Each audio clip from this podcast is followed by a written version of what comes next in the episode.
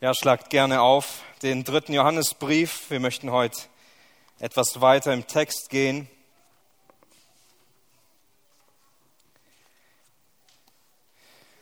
Nachdem wir uns letzte Woche einen Überblick verschafft haben und einen Einstieg in diesen Brief hatten und wir uns angeschaut haben, warum Johannes genau diesen Brief geschrieben hat, warum Johannes so lange leben durfte oder vielleicht so lange leben durfte und wir zuerst diese Personen die uns in diesem Brief vorgestellt werden, erst ganz kurz und knapp uns angeschaut haben, wollen wir heute uns die erste Person etwas näher anschauen und hier zunächst vertiefen, was wir über ihn lesen und wissen dürfen. Und wir haben letzte Woche uns angeschaut, um uns das noch einmal in Erinnerung zu rufen. Wir haben uns angeschaut, dass es zwei Begriffe in diesem Brief gibt, die sehr wichtig sind, die oft in Kombination und auch getrennt voneinander eine große Bedeutung bei Johannes hatten. Und weiß jemand von euch noch, welche diese zwei Wörter sind? Kann sich da noch jemand dran erinnern? Tja, mit der Frage habt ihr nicht gerechnet, gell? Wahrheit und Zeugnis. Genau, Wahrheit und Zeugnis sind diese zwei Wörter und heute werden sie wieder auffallend für uns sein. Und wir haben letzte Woche gesehen, dass dieser dritte Johannesbrief und da habe ich eine Frage mit als Hausaufgabe aufgegeben, die uns auch noch begleiten wird. Wir haben uns angesehen, dass dieser dritte Johannesbrief voll von Problemen ist, aber auch voll von Lösungen, wie wir es auch in unserem Leben oft so sehen. Wir schauen in unser Leben hinein und dort sehen wir auch Probleme, nicht wahr? Und wir sehen Lösungen. Und wir haben uns die Frage gestellt, und jeder persönlich sollte diese Frage mit hineinnehmen in unser Nachdenken, während wir diesen Brief lesen und ihn studieren. Bin ich eher ein Teil der Lösung oder bin ich vielleicht eher ein Teil des Problems? Und diese Frage wird uns auch noch ein Stück weiter begleiten. Aber damit wir heute zunächst mal sehen, worum es geht, wir möchten uns eine Person anschauen, den Gaius. Und anhand von diesem Text wird sichtbar, was wir auch über ihn lernen. Wir möchten es einmal lesen und anschließend uns die drei Punkte anschauen, die wir ähm, aus diesem Text herausarbeiten können. Ich lese vor die Verse 2 bis 8. Geliebter, ich wünsche, dass es dir in allem wohlgeht und du gesund bist, wie es deiner Seele wohlgeht. Denn ich habe mich sehr gefreut, als Brüder kamen und Zeugnis ablegten von deinem Festhalten an der Wahrheit, wie du in der Wahrheit wandelst. Ich habe keine größere Freude als dies, dass ich höre, dass meine Kinder in der Wahrheit wandeln. Geliebter, treu tust du, was irgend du an den Brüdern, und zwar an Fremden, tust, die von deiner Liebe Zeugnis abgelegt haben vor der Versammlung. Und du wirst gut daran tun, wenn du sie auf eine gotteswürdige Weise geleitest, denn für den Namen sind sie ausgegangen und nehmen nichts von denen aus den Nationen. Wir nun sind schuldig, solche aufzunehmen, damit wir Mitarbeiter der Wahrheit werden. Soweit der Text, den wir uns heute anschauen werden. Dabei wollen wir drei Punkte beleuchten. Wir wollen einmal eine geistliche Gesundheit sehen, wir werden ein gutes Zeugnis sehen und wir werden einen praktischen Dienst sehen. Diese drei Dinge können wir in diesem Text beobachten und wir wollen einmal durch diese Dinge hindurcharbeiten. Wir wissen nicht so viel über Gaius aus dem gesamten Kontext der Schrift. Wenn wir das Neue Testament lesen, dann bekommen, werden wir viermal, ungefähr viermal vertraut mit Gaius. Wir finden vielleicht vier, vier verschiedene und vielleicht gibt es da auch Verknüpfungen, aber wir wollen dort nicht tiefer drauf, äh, drauf eingehen. Wir finden einmal einen Mann aus Korinth, der Gaius heißt. Bei dem trifft sich eine Gemeinde, das wird im ersten Korintherbrief sichtbar, aber auch in Römer. Wir finden einen Gaius, das ist ein Mazedonier, der bei einem Aufruhr in Ephesus in Gefahr kommt. Das wird in Apostelgeschichte 19 berichtet, Vers 29. Wir finden aber auch in Apostelgeschichte 20 nochmal einen Gaius, das ist ein Gläubiger aus Derbe. Und wir finden unseren Gaius, den wir heute sehr lieben lernen werden. Und das ist der Empfänger des dritten Johannesbriefes. Und wir wissen nicht genau, ob an der einen oder anderen Stelle irgendwie der gleiche Gaius gemeint ist. Aber für unseren Fall, für heute und für diesen Brief wollen wir uns auf die Informationen beschränken, die wir in unserem Brief, im dritten Johannesbrief über Gaius finden. Und mit diesen werden wir auch heute arbeiten. Was wir auf den ersten Blick aber über Gaius lernen können, und das fällt auf, wenn wir allein schon diesen Text lesen, ist, dass Johannes ihn kennt. Johannes weiß ganz genau, wem er diesen Brief schreibt, und er weiß auch, dass er ihn liebt. Das geht auch sehr gut aus diesem Text hervor. In Vers 1 heißt es, Gaius, den ich in Wahrheit liebe. In Vers 2 spricht er nochmal an mit Geliebter. In Vers 13, da sagt Johannes, sondern ich hoffe, dich bald zu sehen und wir wollen mündlich miteinander sprechen. Also Gaius war für Johannes selbst ein liebenswürdiger Bruder, ein Bruder, den er kannte. Und die Art und Weise, wie Johannes diesen Brief schreibt, lässt uns nur erahnen, wie sehr er ihn geliebt hat. Also es ist ein sehr liebevoller Brief, eine sehr liebevolle Persönlichkeit.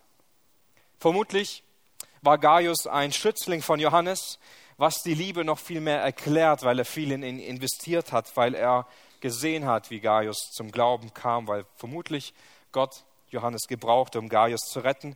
Dadurch bekommen wir einen Einblick in das Leben von Gaius, was auch unseren Einblick schärfen wird und was vielleicht auch dazu beitragen kann, dass wir das Leben von Gaius sehen, sehen, was Menschen über Gaius sagten damit auch in uns immer mehr dieses Bild entsteht und diese Sehnsucht, immer mehr verändert zu werden in das Ebenbild Jesu Christi. Zunächst eine geistliche Gesundheit. In Vers 2 hier heißt es, Geliebter, ich wünsche, dass es dir in allem wohlgeht und du gesund bist, wie es deiner Seele wohlgeht. Nun offensichtlich hatte Gaius in seinem Leben körperliche Schwächen und körperliche Kämpfe mit seiner Gesundheit und es ging ihm nicht so gut. Und Johannes, er wünscht ihm, dass es ihm in allem gut geht. Und er wünscht ihm, dass es ihm in seiner körperlichen Gesundheit immer mehr so geht, wie es ihm in seinem geistlichen Leben geht. Also seine körperliche Gesundheit soll der geistlichen nachgehen. Und hierbei wollen wir ein paar Aspekte festhalten, die wir daraus schließen können im Leben von Gaius. Das erste ist, Johannes betet für seine Gesundheit. Das heißt, Johannes weiß Bescheid über die Krankheit von Gaius und er wünscht ihm Gesundheit. Er sagt, ich wünsche dir, dass es dir in allem wohlgeht.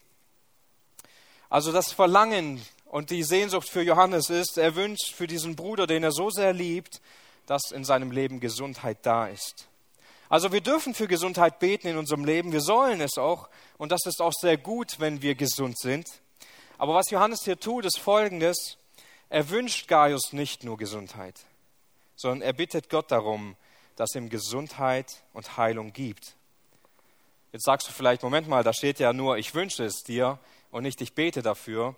Aber bei Johannes sehen wir, vor allem auch im ersten Johannesbrief, dass er durchdrungen war vom Gebet. Wir sehen es, dass er, welches Gewicht er darauf legt, einerseits in Kapitel 1 im ersten Johannesbrief, wenn es darum geht, Sünden zu bekennen. Wir sehen es in Kapitel 5, wo er darum äh, darum schreibt, alles, was wir bitten vor dem Vater, es wird uns gegeben werden, wenn es im Willen Jesu ist. Und wir sehen bei Johannes Folgendes so, obwohl Johannes sich wo ganz anders befindet, sie eine große räumliche Trennung vermutlich haben, er ist ganz woanders wie Gaius, weiß er über Gaius Bescheid. Er interessiert sich für ihn und er betet für ihn und wir können dabei einerseits so viel von Johannes selbst lernen,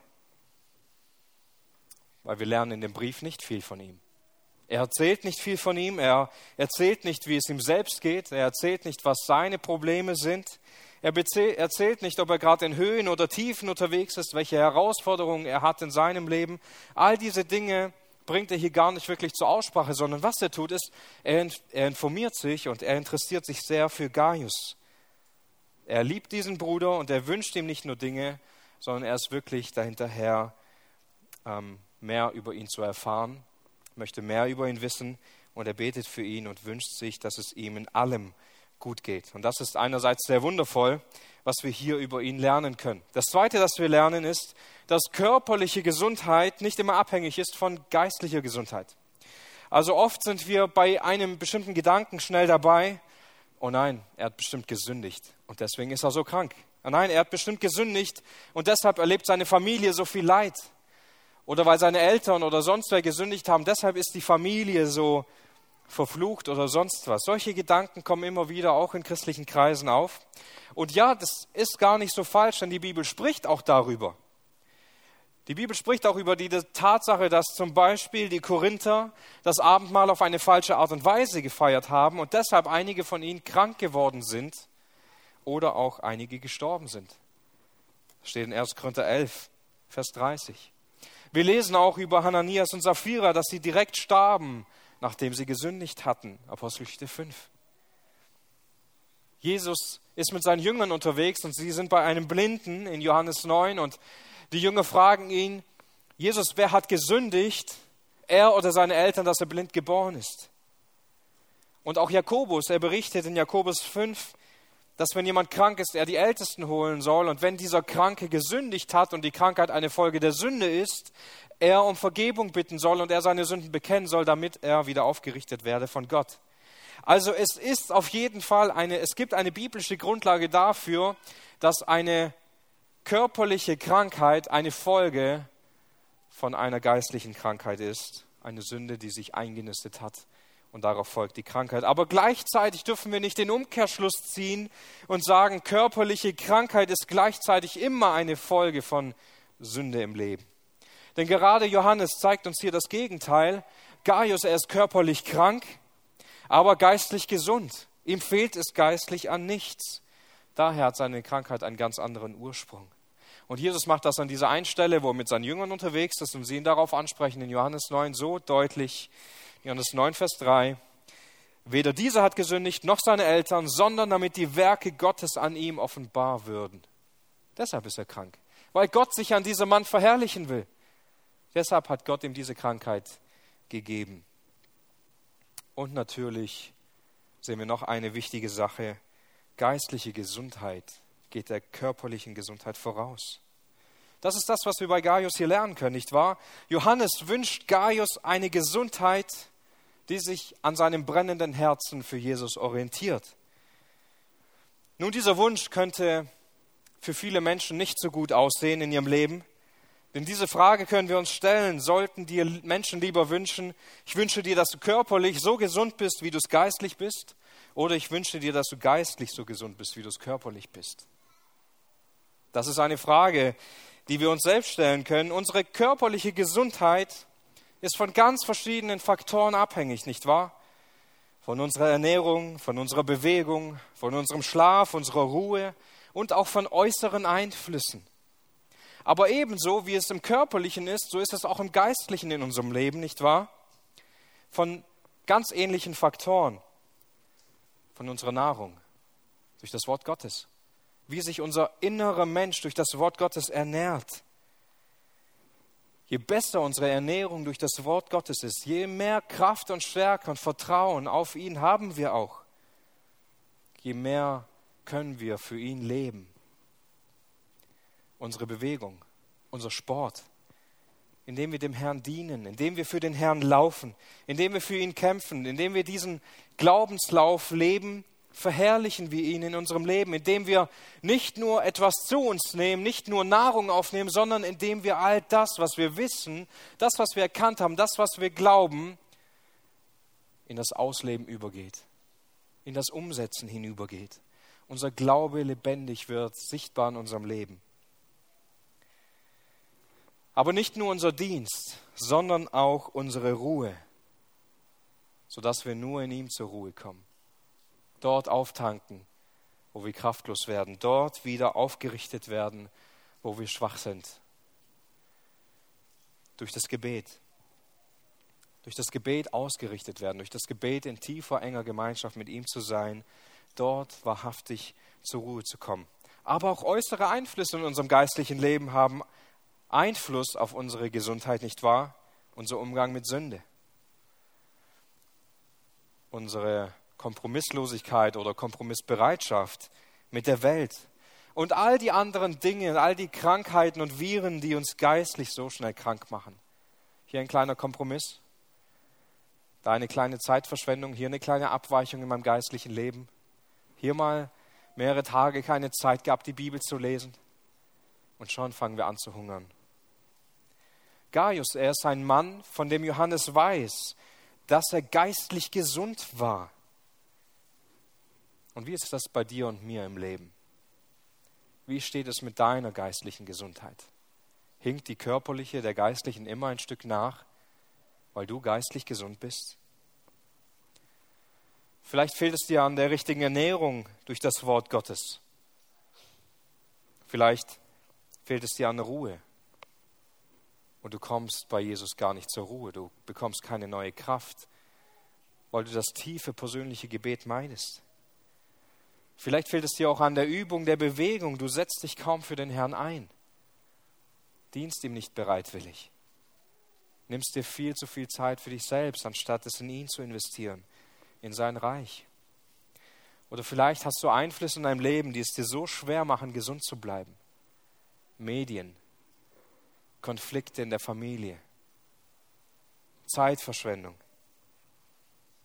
All diese Infekte, Viren und Verletzungen, die es uns so, so schwer machen, gesund zu bleiben im Geistlichen.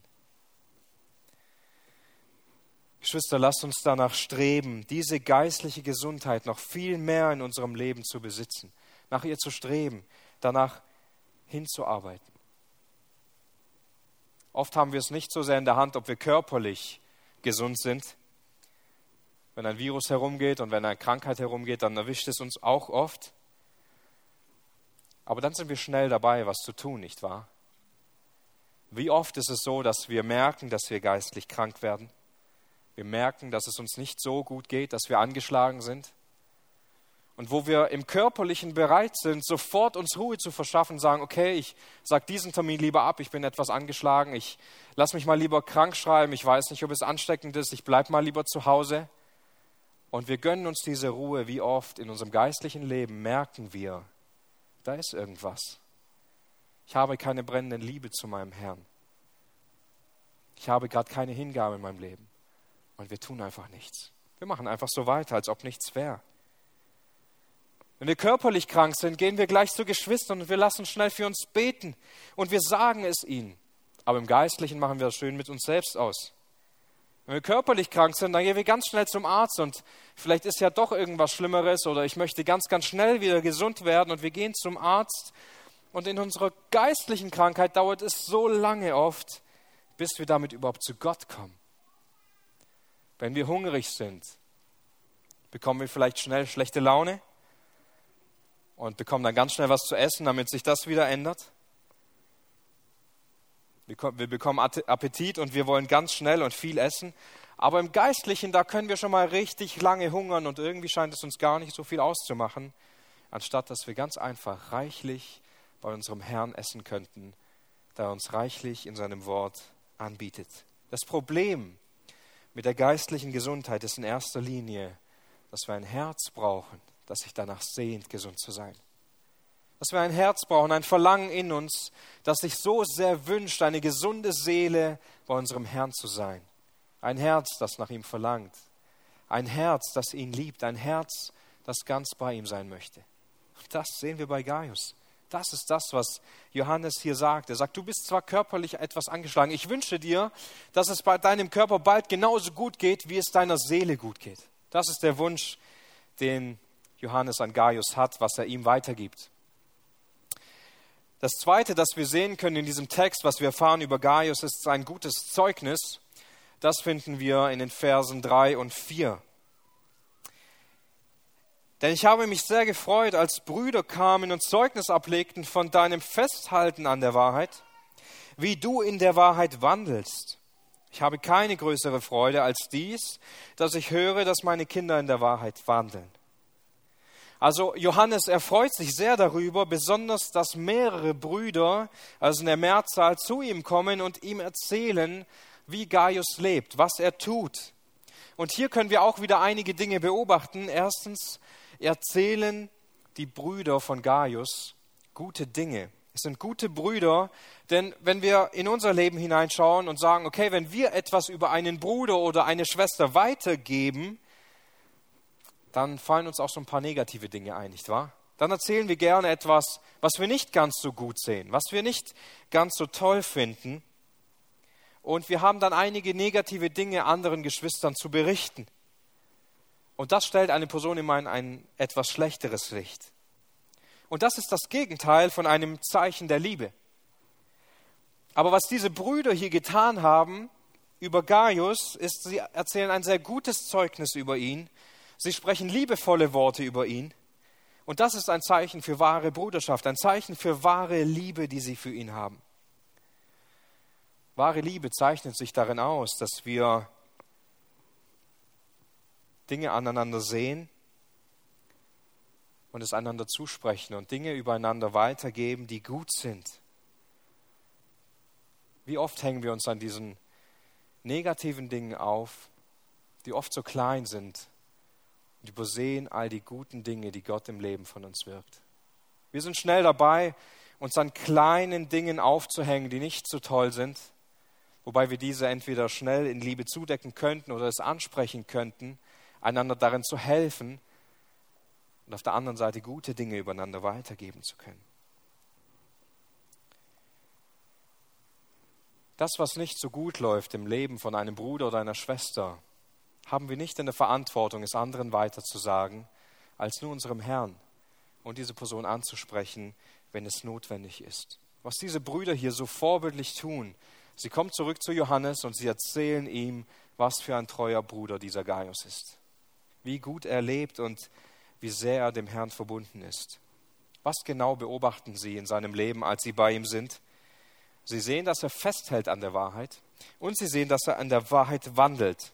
Und das macht das so wundervoll, dieses Zeugnis so wundervoll von Gaius selbst. Sie loben ihn dafür, dass er die Wahrheit Gottes festhält und dass er in der Wahrheit wandelt. Dafür ist Gaius bekannt geworden. Er ist ein leuchtendes, ein helles Vorbild für die Brüder. Was macht das so besonders? Nicht einzelne Situationen, wo er besonders gut gehandelt hat oder wo er dann so sehr dafür gelobt wurde, sondern er wird dafür gelobt, er wird darin so ein gutes Vorbild über die Wahrheit Gottes, die in ihm lebt. Die Wahrheit Gottes, die in ihm wohnt, die ihn führt und die ihn leitet. Diese Wahrheit Gottes hat ihn zu diesem Zeugen gemacht, hat ihn so sehr darin befähigt, dem Wort Gottes gehorsam zu sein. Und wir wissen also, über Gaius, dass er das Wort Gottes gekannt haben muss. Also er kann kein wundervoller Zeugnis, Zeuge der Wahrheit sein, wenn er die Wahrheit Gottes nicht kennt. Also er muss sich damit beschäftigt haben, er muss sie gekannt haben, er muss viel Zeit damit verbracht haben, Gottes Wort zu hören, es zu lesen, es zu studieren, darüber auszutauschen. Nun, und wisst ihr, wir wissen nicht, dass Gaius ein Lehrer war oder ein Prediger war, der ganze Brief sagt uns nichts darüber, dass Gaius in einer geistlichen Verantwortung stand. Weil oft ist das so für uns, wo wir sagen, okay, ja, also ein Prediger, ein Pastor, der muss ja schon viel Zeit im Wort Gottes verbringen, aber ich doch nicht.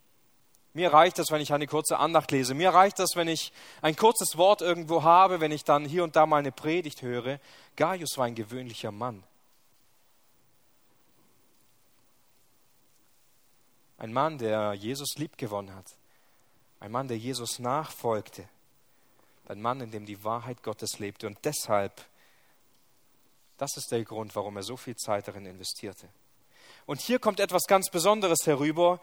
Gaius, er muss sich mit dem Wort Gottes auseinandergesetzt haben, er muss gelesen haben, er muss studiert haben, weil es sonst keinen Wandel in der Wahrheit geben kann, weil es sonst kein Festhalten in der Wahrheit sein kann. Denn dabei ist es nicht geblieben. Es ist nicht dabei geblieben, dass er das Wort Gottes gehört hat oder es gelesen hat. Denn hier wird nicht beschrieben, dass Gaius Höhen und Tiefen in seinem Leben hatte. Hier wird auch nicht beschrieben, dass er eine bloße Disziplin hatte ohne Hingabe. Hier wird auch nicht beschrieben, dass er sich nicht wehren konnte, wenn die biblische Wahrheit angegriffen wurde. Hier wurde nicht gesagt, dass es mal besser und mal schlechter ging und er irgendwie wankelmütig oder nicht ganz sicher wäre sondern er hat ein dauerhaft gutes Zeugnis. Er ist einer, der die Wahrheit festhält. Er ist einer, der mit der Wahrheit wandelt, wer mit der Wahrheit vorangeht. Und jemand, der so ein fortschreitendes und eine kontinuierliche Auslebung des Wortes Gottes hat, kann nur dahin kommen, wenn er sich reichlich damit auseinandersetzt, darüber nachdenkt, auf den das Wort Gottes wirkt, der es nicht einfach liest, dann wieder zumacht und all die anderen Dinge erledigt, sondern er beschäftigt sich damit, er denkt darüber nach. Wisst ihr, bei mir ist es so, wenn ich ein richtig gutes Mittagessen hatte, also ich meine es nicht nur so ein bisschen, sondern so ein richtig gutes Mittagessen, dann setze ich mich danach gern aufs Sofa und denkt darüber nach, wie gut dieses Mittagessen war. Genau das hat Gaius gemacht. Nachdem er ein richtig gutes Essen im Wort Gottes hatte, hat er es vermutlich erstmal sacken lassen. Erstmal gehen lassen. Das ist das, was wir im Geistlichen so sehr lernen müssen.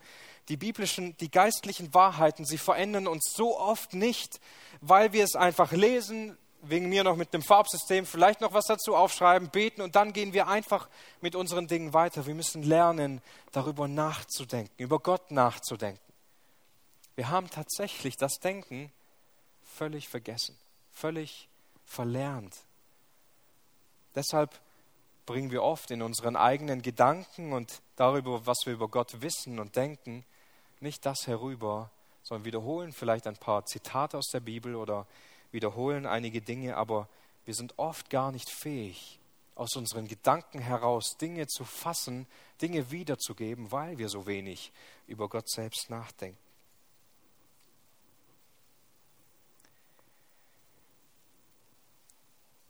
So wie ein gutes Essen verdaut werden muss, brauchen wir eine Verdauung über das Wort Gottes, das wir in unseren Körper aufnehmen. Also Gaius ist auch dafür bekannt, Dinge nicht loszulassen, nachdem er sie einmal in den Händen hatte. Und wisst ihr, manchmal ist das ja so, wir haben etwas in unserer Hand und dann kommt etwas ganz Wichtiges, sodass wir das, was wir in der Hand haben, einfach zur Seite legen und uns sagen, ich nehme es nachher wieder.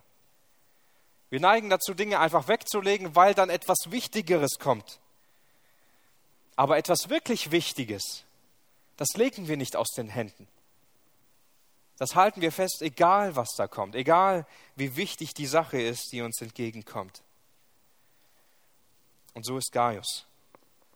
Er hält die Wahrheit Gottes fest. Er hält sich fest mit seinen Händen und er lässt sie nicht mehr los. Und dafür ist er bekannt, dass er nicht nur die Wahrheit einmal hatte, nicht nur die Wahrheit einmal erkannt hat, sondern dass er sie um jeden Preis festhält.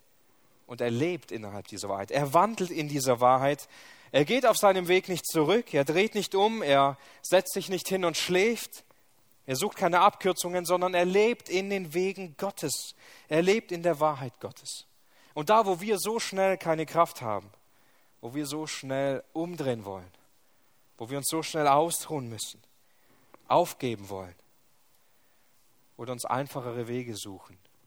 Da hat Gott oft noch so viel mehr für uns vorbereitet, wenn wir nur festhalten würden, wenn wir nur vertrauen würden, wenn wir nur weiter an diesem Wandel bleiben würden. Johannes bringt das so gut auf den Punkt in Vers 4. Es gibt nichts Schöneres, als in der Wahrheit zu leben. Und für ihn gibt es nichts Schöneres, als zu hören, dass seine Kinder in der Wahrheit leben, in der Wahrheit wandeln. Nun, es ist natürlich eine riesengroße Freude mitzuerleben, wie jemand von der Finsternis ins Licht geht, also wie jemand gerettet wird. Aber für Johannes ist es noch eine größere Freude zu sehen, dass die Menschen, die einmal anhand von ihm oder in seiner Gegenwart gerettet wurden, zum Glauben kamen, daran festgehalten haben und in diesem Glauben treu geblieben sind. Das ist für ihn eine größere Freude, dass er jetzt nach einigen Jahren diesen Gaius sieht und er sieht immer noch, er hält an dieser Wahrheit fest. Er ist treu in dieser Wahrheit. Er wandelt in der Wahrheit Gottes und er ist beständig darin. Ein dritten Punkt, den wir hier sehen können und beobachten können, ist den praktischen Dienst von Gaius. Denn hier kommt Johannes jetzt noch viel mehr darüber zu sprechen, wie Gaius lebt und wie er wirkt in seinem Leben und was auch über ihn berichtet wird. Das lesen wir in den Versen 5 bis 8. Ich lese diese Verse noch einmal vor. Geliebter, treu tust du, was du irgend tust an den Brüdern, und zwar an den Fremden, die von deiner Liebe Zeugnis abgelegt haben vor der Versammlung. Und du wirst gut daran tun, wenn du sie auf eine gotteswürdige Weise geleitest denn für den Namen sind sie ausgegangen und sie nehmen nichts von den Nationen. Wir nun sind schuldig, solche aufzunehmen, damit wir Mitarbeiter der Wahrheit werden. Also was hier passiert und was Johannes hier berichtet, ist ungefähr genau das Gegenteil vom zweiten Johannesbrief. Denn im zweiten Johannesbrief richtet sich dieser Brief an eine Frau, die verantwortlich ist für ihr Haus. Und sie wird dazu ermahnt, keine falschen Lehrer aufzunehmen, also keine falschen Wanderprediger, die ein falsches Evangelium predigen. Und mit ihnen soll sie keine Gemeinschaft haben. Aber hier dankt er Gaius, dass er die wahren Prediger aufnimmt, die wahren Reisenden, die für den Herrn ausgezogen sind, also die auf Missionsreise sind. Und diese wahrhaftigen Brüder nimmt er auf und hat einen treuen Dienst an ihrem Leben. So, und zu dieser Zeit hatten Reiseprediger meistens ein Empfehlungsschreiben ihrer Heimatgemeinde mit dabei. Das lesen wir auch hier im dritten Johannesbrief über Demetrius, der ein gutes Zeugnis innerhalb von diesem Brief bekommt und somit also versorgt werden soll von Gaius selbst. Aber viel mehr Sicherheit hatten sie nicht, als dieses eine Empfehlungsschreiben. Gaius nahm diese Brüder, die auf der Reise waren, er nahm sie auf, er stattete sie aus mit allem, was sie brauchten, und er versorgte sie und dann geleitete er sie wieder weiter auf den Weg und ähm, sie wurden wieder voll ausgestattet, ermutigt, diesen Weg weiterzugehen. Aber lasst uns noch mal genauer hineinblicken, was genau Gaius für sie getan hatte. Also das Erste, das uns hier ins Auge sticht in diesen Versen ist, er tat das für Fremde. Also Johannes lobt Gaius dafür, dass er fremden Brüdern hilft, also Brüdern, die er gar nicht zuvor kannte, die ihm fremd oder unbekannt waren. Er öffnete für sie sein Haus, er nahm sie auf in sein Haus und das ist das, was Gastfreundschaft also wirklich beinhaltet. Bei uns ist es ja oft so, wir laden gerne unsere Freunde ein. Wir haben gerne die Menschen bei uns zu Hause, die wir lieben. Und wir laden gerne Menschen ein, von denen wir wissen, okay, mit denen werden wir auch eine gute Gemeinschaft haben. Menschen, die werden sich benehmen, Menschen, die werden unsere eigene Gemeinschaft zu Hause bereichern. Aber wahre Gastfreundschaft zeigt sich nicht darin, dass uns Menschen dienen, indem sie dann zu uns kommen, uns zu Hause versorgen, uns äh, gute Gespräche beschaffen, indem sie dann diese Gespräche anleiten und für gute Gemeinschaft sorgen, sondern indem wir das tun, indem wir uns für diese Menschen hingeben, während sie bei uns sind. Manche Besuche können dann ganz schön kräftezehrend sein und man braucht Geduld und Liebe für diesen, für diesen Besuch.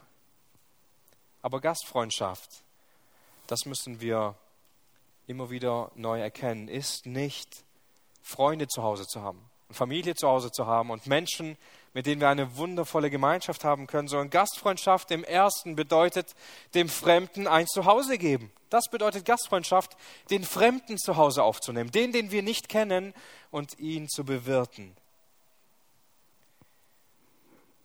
Das hat Gaius gemacht. Und wie hat er es getan? Johannes sagt, treu tust du diese Dinge. Das ist das, was wir bei Gaius sehen. Er war treu darin. Also nicht einer, der das ein oder zweimal gemacht hatte und dann aufgehört hatte, wenn er erschöpft war oder das erste Mal dann schlechte Erfahrungen gemacht hat und dachte, okay, ähm, nie wieder. Nein, das war nicht so, sondern er war treu darin. Er war ausdauernd darin. Und wisst ihr, eine Aufgabe so treu und zuverlässig durchzuführen, das erfordert von uns, dass wir erstens völlig überzeugt davon sind, dass das richtig ist, was wir tun. Denn wenn wir nicht glauben, dass es wichtig ist, werden wir immer andere Ausreden finden, warum wir das nicht tun müssten. Warum andere Dinge jetzt wichtiger sind warum Prioritäten wie meine Familie oder meine Arbeit oder mein anderer Dienst in der Gemeinde oder Dinge, die ich am Haus erledigen muss, warum all das jetzt wichtiger ist, als jemanden aufzunehmen. Das Zweite, das an der Treue nach der Überzeugung sichtbar wird, ist, weil wir einen Ansporn dazu haben, eine, eine Gewohnheit oder eine Überzeugung, die nicht darauf beruht, Menschen zufriedenzustellen oder anderen in einen Gefallen zu tun, sondern Treue geht immer auf einen viel tieferen Sinn zurück. Treue geht darauf zurück, dass wir einen Ansporn haben, dem wir nachfolgen. Das erklärt auch, warum wir in so vielen Dingen nicht treu sind, weil unsere Motivation nicht weit genug greift. Viele von euch werden treu genug sein, morgens aufzustehen und zur Arbeit zu gehen, weil die Motivation besagt, dass ihr Geld bekommt, mit dem ihr leben könnt. In anderen Dingen sind wir oft nicht treu weil unsere Motivation nicht ausreicht, diese Disziplin zu füttern und sie aufzubauen. Welche Motivation hatte Gaius? Über ihn heißt es, die von deiner Liebe Zeugnis abgelegt haben vor der Versammlung, also vor der Gemeinde. Also die Menschen, die bei Gaius waren, sie gaben Zeugnis ab. Sie kommen zu Johannes und sie legen Zeugnis ab. Nicht einfach nur von Taten, das und das hat Gaius gesagt und das hat er getan, sondern von seiner Liebe. Also Gaius tut nicht nur das, was erforderlich ist, sondern er tut diese Dinge, alles, was er tut, tut er aus der Liebe. Und die Liebe gibt immer mehr, als notwendig ist. Die Liebe ist immer tiefgreifender und weitreichender, weil die Liebe immer überschütten will. Die Liebe will immer ausfüllen. Wie sah das ganz genau aus? Johannes sagt, dass Gaius gut daran tut, sie auf der Reise zu geleiten, auf eine Weise, die Gott wohlgefällig ist, Gott würdig ist. Das bedeutet also, Gaius, er hat ihnen auf der Reise geholfen, er hat ihnen vermutlich Proviant gegeben, er hat vermutlich ihre Kleider reparieren lassen und er gab ihnen Geld, sodass sie mit allem versorgt waren. Also es ist wie, wie eine Stelle für sie gewesen, wo sie nochmal richtig neu aufleben konnten. Sie wurden mit der Liebe von Gaius überschüttet. Sie haben von ihm Proviant bekommen. Sie haben von ihm Ausstattung bekommen. Sie haben von ihm saubere Kleider bekommen. All diese Dinge haben sie bekommen. Sie wurden auf eine gotteswürdige Weise von ihm wieder zubereitet, zugestattet, sodass sie wieder weitergehen konnten. Er gab ihnen also nicht nur, vermutlich nicht nur ein Abendessen und einen Schlafplatz, sondern er machte die Probleme dieser Wanderprediger zu seinen eigenen Problemen und hat sich ihrer vollständig angenommen. Das ist ein Zeichen wahrer Liebe. Das ist ein Zeichen wahrer Hingabe für Menschen, die er nicht mal kannte. Menschen, die ihm eigentlich fremd waren. So eine Liebe können wir nur bei Gott finden. So eine Liebe können wir nur, nur weitergeben, wo wir sie selbst erfahren haben. Das befähigt uns, Menschen so sehr zu lieben, weil Christus uns so sehr geliebt hat. Also die Liebe von Gaius ist seine Motivation. Was wissen wir über diese Wanderprediger? Johannes sagt, sie sind für den Namen ausgegangen. Also die Menschen, die Gaius aufgenommen hat zu Hause, sie waren Christen, sie waren wahre Brüder, die Gott ehren wollten. Und sie gingen auf eine Missionsreise, um das Evangelium weiterzugeben, es zu predigen. Und sie gingen für den Namen Gottes aus. Sie gingen, um den Namen Jesu Christi zu verkündigen. Und sie nahmen deshalb nichts von den Nationen, also man könnte auch sagen, nichts von den Heiden, sondern sie nahmen nur von den Brüdern etwas entgegen. Sie sind nicht für sich selbst ausgegangen. Das war keine Erlebnistour, keine Erlebnisreise, kein schlechtes Gewissen oder sonst was, sondern sie taten das nicht für Menschen. Sie waren keine Mitläufer, die in ihrem Dienst irgendwie nicht Nein sagen konnten, sondern sie hatten eine Motivation, für den Namen Jesu Christi auszugehen, im Namen Jesu Christi unterwegs zu sein. Wie oft ist das in unserem Leben irgendwie nicht unsere Motivation, nicht wahr? Nicht unser Auftrag, den wir für uns sehen. Sagen, ich diene für den Namen Jesu Christi. Wenn das nicht unsere Motivation ist, dass wir im Auftrag des Herrn unterwegs sind, sondern weil es uns wichtig ist, weil wir Menschen irgendwie ein Gefallen tun wollen oder weil niemand anders da war zum Dienst dann machen wir es eben. Deswegen scheitern wir so oft im Dienst.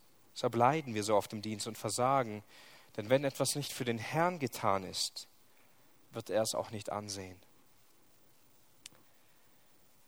Und dann bringt Johannes eine Aussage in Vers 8. Wir nun sind schuldig, solche aufzunehmen, damit wir Mitarbeiter der Wahrheit werden. Also wir sind schuldig, solche Menschen aufzunehmen. Wie meint er das? Nun, diese Thematik, sie wird schon an mehreren Stellen der Bibel thematisiert, dass wir schuldig sind, einander in Liebe gegenüberzustehen. Ein paar Beispiele dafür. Paulus schreibt das an Philemon in Philemon 18 und 19. Da schreibt Paulus über, über Onesimus an Philemon, wenn er dir aber irgendein Unrecht getan hat oder dir etwas schuldig ist, so rechne dies mir an. Ich, Paulus, habe es mit meiner Hand geschrieben. Ich will es bezahlen, dass ich dir nicht sage, dass du dich auch mir selbst schuldig bist. Also hier geht Paulus an Philemon darauf ein und sagt, hey, du bist auch mir etwas schuldig. Vermutlich meint er damit, dass Philemon durch Paulus zum Glauben gekommen ist und deshalb in dieser geistlichen Schuld steht. Johannes sagt das in Bezug auf die Liebe Gottes im ersten Johannesbrief. Kapitel 4, Vers 11. Geliebte, wenn Gott uns so geliebt hat, sind auch wir schuldig, einander zu lieben. Und Paulus sagt was ganz ähnliches in Römer 13, Vers 8. Seid niemand irgendetwas schuldig, außer nur einander zu lieben, denn wer den anderen liebt, hat das Gesetz erfüllt.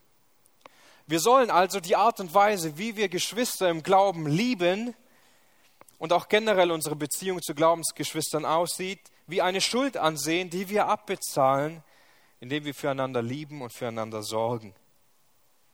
Und wir sind schuldig, diese Liebe ihnen zu erweisen, laut Johannes, damit wir Mitarbeiter der Wahrheit werden. Das heißt, damit wir in der Wahrheit Gottes leben, denn darin wird letztendlich die Demut und der Glaube so sichtbar, Menschen zu dienen, die uns das nicht zurückgeben können, die uns nicht dafür loben werden, die uns nicht dafür Anerkennung geben werden.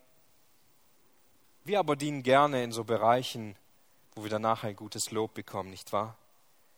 Wo wir vielleicht die Frucht und den geistlichen Ertrag und die Auswirkungen direkt sehen können. Aber Jakobus sagt es schon ganz gut in Jakobus 1, Vers 27, dass die Waisen und Witwen in ihrer Bedrängnis zu besuchen der wahre Gottesdienst ist. Nun, ich weiß nicht, wie viele Wanderprediger bei dir zu Hause mit einem Empfehlungsschreiben einer Gemeinde vor der Tür stehen und darauf warten, dass du sie aufnimmst und dass du sie ausstattest für ihre Reise. Bei mir persönlich passiert das sehr selten, außer ich habe sie eingeladen. Und ja, wir können an Gaius viel lernen über Gastfreundschaft. Im Allgemeinen. Und wir können auch durch Gaius lernen, wie wir Gastfreundschaft ausleben sollten. Das heißt, durch Liebe und in Treue und in gotteswürdiger Weise. Aber ich will das nicht nur auf Gastfreundschaft beschränken, sondern im Allgemeinen auch für all die Dienste, die wir tun könnten, um einander unsere Liebe zu zeigen. Dienste, die wir ganz praktisch und einfach ausleben können, an denen sichtbar, sichtbar wird, dass wir einander lieben. Bleiben, Sie, bleiben wir einmal bei dieser Kategorie von praktischem Liebesdienst. Manchmal stehen wir in der Gefahr zu sagen, okay, ich habe, ich habe meine Gabe und ich habe meinen Dienst. Und ich tue das und jemand anders hat vielleicht die Gabe, sich um Alleinstehende zu kümmern, sich um Einsame zu kümmern, sich um Kranke zu kümmern. Und die, die diese Gabe haben, die sind wahrscheinlich auch im Dienst der Barmherzigkeit. Und die werden das schon irgendwie tun. Die sind ja dafür berufen. Wir stehen manchmal so sehr in der Gefahr, unsere Geistesgabe zu nehmen und uns darauf auszuruhen, dass wir diese Liebesdienste, die praktisch sind, ja nicht tun müssten, uns nicht darum kümmern müssten, weil ich habe einen Dienst und jemand anderes muss diesen Dienst tun. Nun, das ist nicht in dieser Form ein Dienst, den bestimmte Personen haben, eine Gabe, die nur bestimmte haben, sondern wir alle sind verantwortlich dafür, einander zu lieben und füreinander zu sorgen. Wir alle sind verantwortlich dafür, die Not unseres Bruders und Schwester zu sehen und für sie zu sorgen, sie zu lieben, sie aufzunehmen und sie anzunehmen.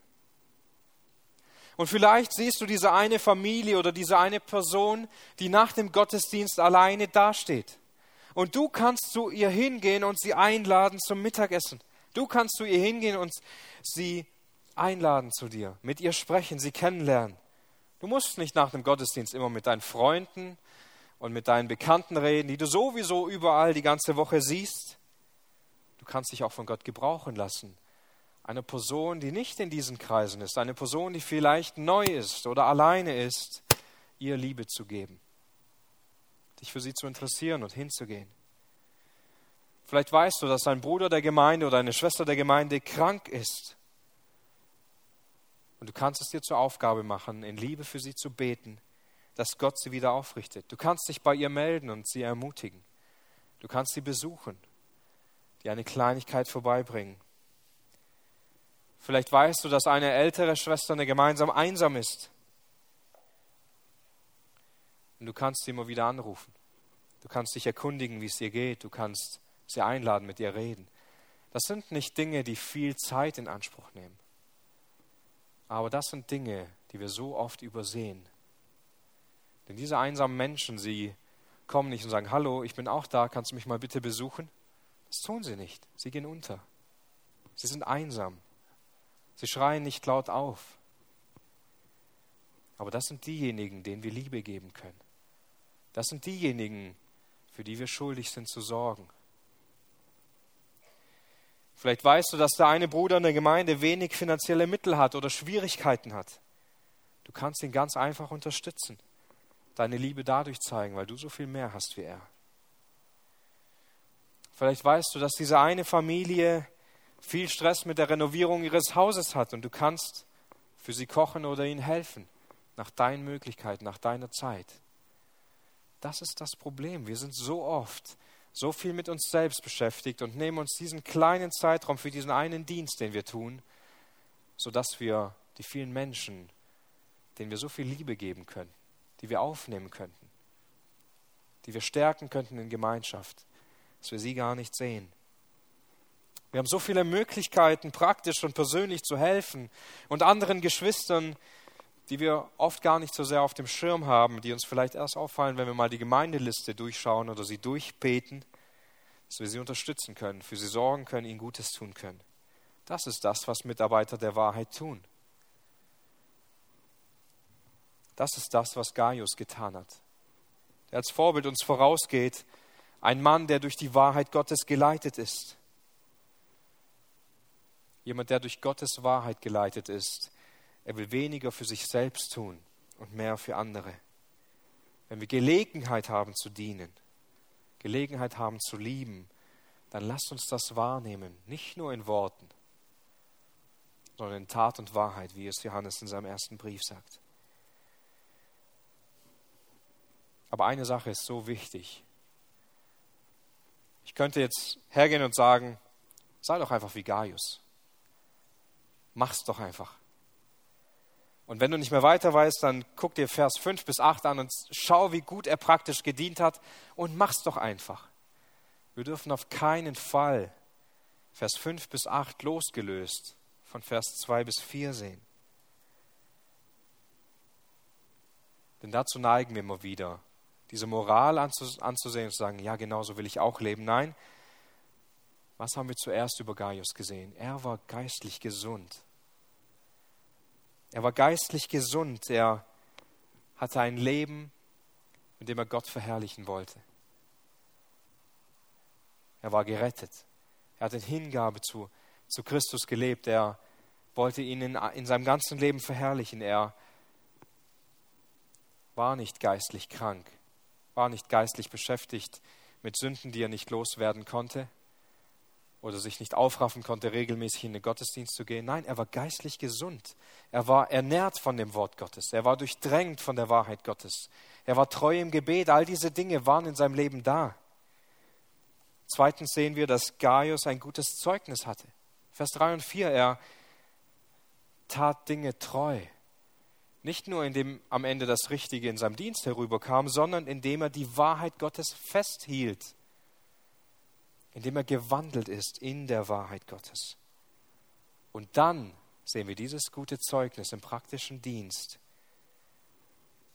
was nichts mehr ist als das Ergebnis von einer geistlichen Gesundheit und einem Leben in der Wahrheit Gottes. Lasst uns nicht einfach nur das Endprodukt in Gaius seinem Leben sehen, sondern das ansehen, was ihn dazu befähigt hatte. Es war die Wahrheit Gottes, das Wort Gottes. Es ist der Herr, der Gaius irgendwo in seinem Leben begegnet ist. Für diesen hat er gelebt. Für diesen hat er sich hingegeben. Und was letztendlich in diesem Zeugnis von Gaius so hell hervorstrahlt, ist nicht, dass es einfach ein toller Bruder war, ein toller Mann, sondern dass er ein Mensch war, den Gott gebraucht hatte, um sich selbst zu verherrlichen.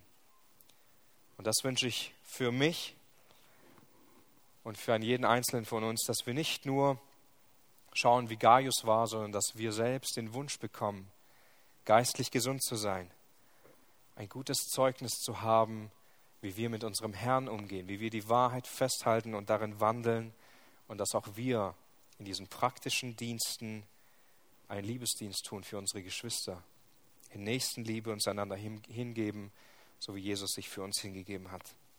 Amen.